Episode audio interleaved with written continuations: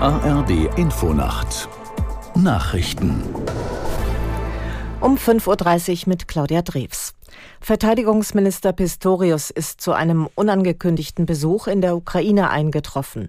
Der SPD-Politiker kam heute früh mit dem Zug in der Hauptstadt Kiew an. Im Laufe des Tages sind Gespräche mit dem ukrainischen Verteidigungsminister Umerov und Präsident Zelensky geplant. Mit dem Besuch wolle Pistorius Deutschlands Unterstützung für die Ukraine bekräftigen, hieß es aus dem Verteidigungsministerium. Die wichtigsten Themen der Reise seien die Ausbildung ukrainischer ukrainischer Soldaten und die Militärhilfe. Der Haushaltsausschuss des Bundestages hört heute mehrere Sachverständige an, die die Folgen des Haushaltsurteils des Bundesverfassungsgerichts einordnen sollen. Das Gericht hatte die Umschichtung von 60 Milliarden Euro in den Fonds für Klimaprojekte und die Modernisierung der Wirtschaft für nichtig erklärt. Aus Berlin Hans-Joachim Viehweger. 60 Milliarden Euro fehlen schon mal, das ist klar. Doch nach Einschätzungen einiger Sachverständiger könnte die Lücke noch deutlich größer werden. Das würde die Finanzierungsprobleme für die Ampelkoalition noch weiter verschärfen. Denn nicht nur im Klima- und Transformationsfonds, über den in Karlsruhe geurteilt wurde, wurden Schulden auf Vorrat gemacht. Ähnlich verhielt es sich beim Wirtschaftsstabilisierungsfonds, aus dem unter anderem die Energiepreisbremsen bezahlt werden.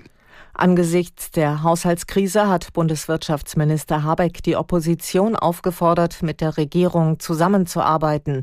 Alle seien gefordert, gemeinsam Lösungen zu finden, sagte Habeck in den ARD-Tagesthemen. Sehr viele CDU-Ministerpräsidenten, Wirtschaftsministerkollegen haben große Sorgen, dass ihre Projekte nicht umsetzbar sind. Das geht also weit über die Parteigrenzen hinaus. Und wenn das vielleicht mit der Haltung bedacht und besprochen wird, dann würde das Land in so einer schwierigen Phase zusammenrücken und sich jetzt nicht äh, zerlegen in, ähm, entlang lauter Vorschläge, die in Wahrheit gar nicht an die Dimension des Problems heranreichen.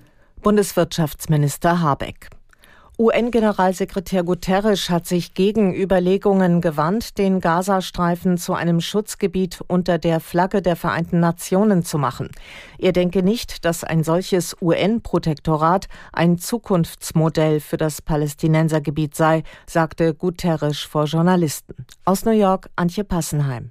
Stattdessen fordere er eine Übergangsphase für die Region, in die unter anderem die USA und arabische Staaten eingebunden sein sollten.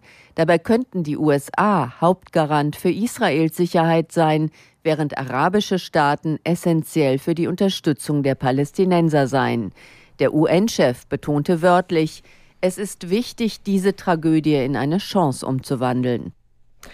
Das Wetter in Deutschland, gebietsweise Regen, im Bergland im Verlauf Schnee, im Norden bleibt es länger trocken, drei bis zehn Grad. Das waren die Nachrichten.